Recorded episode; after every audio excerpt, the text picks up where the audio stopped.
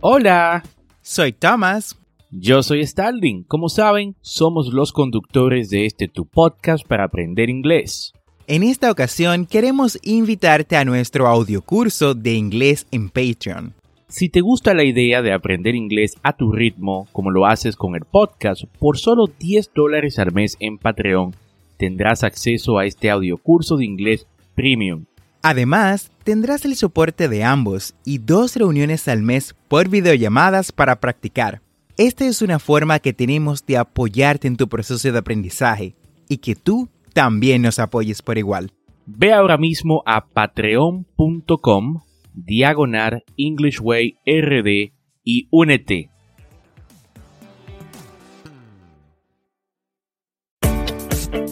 Bienvenidos a English Way RD Tu podcast para aprender inglés con Tomás Martínez. y Starling Santos y en cada episodio te acercaremos a tu meta de hablar inglés. enseñándote frases, expresiones y gramática de una forma divertida y fácil de entender.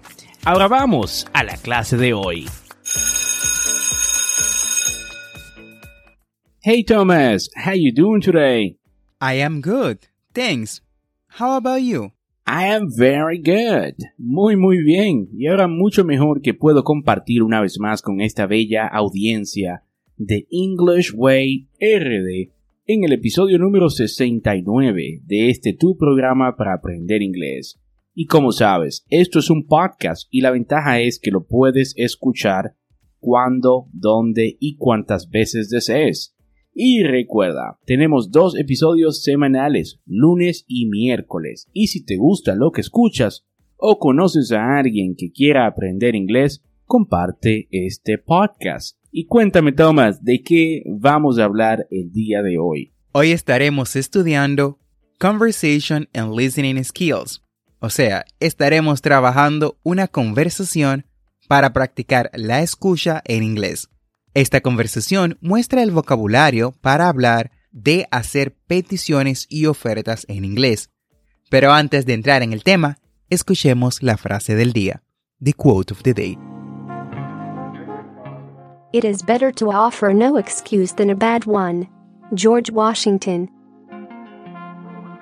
Un quote bastante único. Por derecho propio es mejor no ofrecer excusa que una mala. Las excusas son solo valiosas para aquel que las dice y el que las acepta. En la vida nos acostumbramos a dar excusas por cosas por las que solo debemos de pedir disculpas y hacerlo mejor. Eso es correcto, Starling. Las excusas no son más que un triste intento de justificar nuestro comportamiento equivocado. Así que deja de poner excusas de una vez por todas e inscríbete en nuestro curso de inglés y aprende con nosotros ese idioma que tanto dolores de cabeza te ha dado por años. En la descripción de este episodio te dejaremos el link para reservar tu cupo. ¿Iniciamos, Starling? Por supuesto, Thomas. Recuerden que la conversación que van a escuchar a continuación fue extraída del libro Practice Makes Perfect. Hey, buddy, can I ask you a favor? Sure. What can I do for you? I wonder if you'd be willing to lend me your biology note. I missed a couple of classes when I was sick, and now I'm totally lost. Okay, why don't we go to the library and copy my notebook and then go to your place and go over the lessons? I'm ace in biology this semester, so I'm sure I can get you back on track. Later, the same day. Oh man, that will be a lot of my shoulders. I can thank you enough. Glad to help. As a matter of fact, I have a favor to ask you. Oh yeah. Uh, don't tell me you need more advice about your girlfriend. Well, not exactly. Is that her sister is coming up for the weekend and I need to find her a date. Any chance you would go out with her on Saturday night? We would all four go to the theater and then out to eat.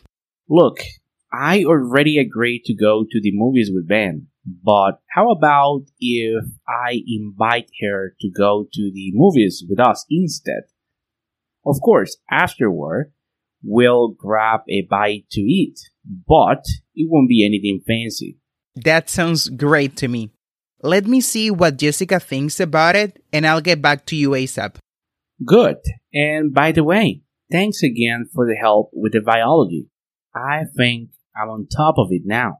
No problem. Don't hesitate to call me if you have any questions. Thanks, buddy. See you later. Excelente. Espero que hayas entendido de qué va la conversación. Recuerden que pueden repetirla cuantas veces deseen para trabajar su escucha. Ahora, veamos algunas de las frases usadas en esta conversación. ¿Inicias, Starling? Por supuesto, Thomas. Nuestra primera frase es be willing. Be willing. Vamos, repeat after me. Be willing. Esto se traduce a español como estar dispuesto. Usamos esta expresión para aceptar nuestra participación en una actividad. Veamos esta expresión en acción. I'm always willing to go the extra mile for my clients. He's not willing to let her go. Nuestra segunda frase es back on track. Vamos, repite después de mí. Back on track. Esta expresión se podría traducir como de vuelta a la normalidad o de vuelta al camino. Utilizamos esta frase cuando las cosas vuelven a la normalidad después de un periodo difícil. Hay que tener en cuenta que esta frase siempre se usará con el verbo to be. Veamos algunos ejemplos. He had a hard time when his mom passed away, but he's getting back on track. Él pasó un momento muy difícil cuando su madre murió, pero él está volviendo a la normalidad. The divorce was hard, but Phil is now getting his life back on track. El divorcio fue difícil, pero Phil está poniendo su vida de nuevo en orden, o está volviendo a su vida normal. Continuamos con load off my shoulders. Repite después de mí. Load off my shoulders. Una expresión usada para expresar el alivio de una responsabilidad o preocupación. Se puede traducir como quitar una carga de mis hombros. Una variante ampliamente usada es weight off my shoulders. Pongamos esto en práctica o en contexto con estos ejemplos. When Jen offered to take care of my mother, it was a huge load off my shoulders. It is a weight off my shoulders that the team is united instead of fighting over who is the best. Nuestra cuarta frase del bloque es How about if? Repeat after me. How about if? Su traducción exacta es ¿qué tal si? Utilizamos esta expresión para ofrecer una sugerencia de acción por parte de una o más personas.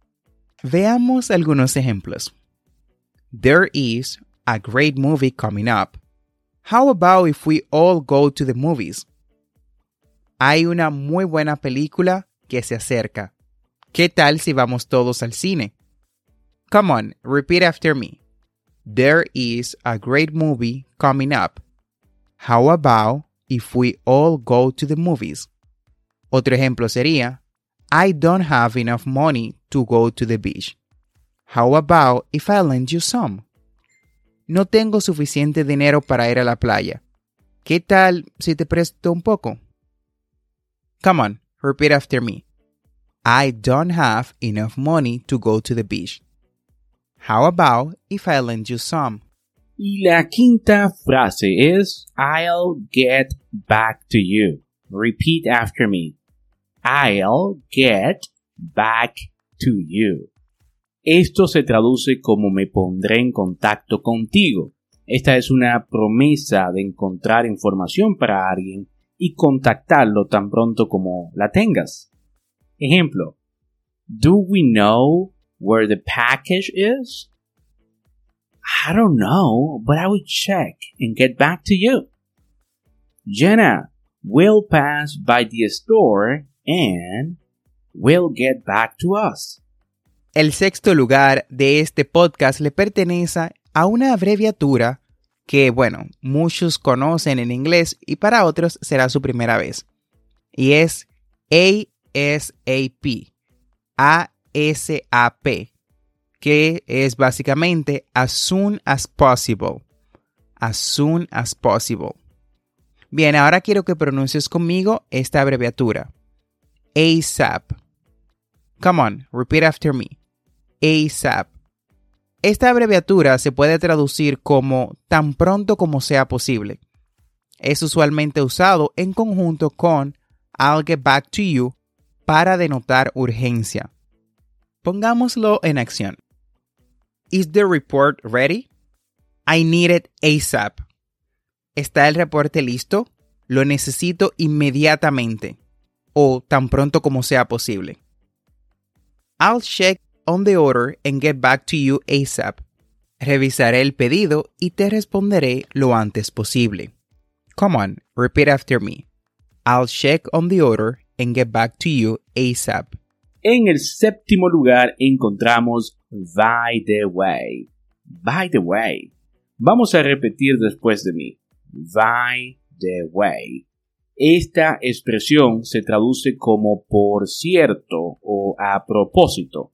La frase se utiliza para introducir un tema nuevo o un cambio de tema en medio de una conversación. Algunos ejemplos para ilustrar esta frase son los siguientes. Yes, I really like my new job. By the way, have you heard from Kevin? Sophia said she would take care of the dog while we were away. By the way, are you still willing to water the plants? En último lugar tenemos on top of it. Repeat after me. On top of it.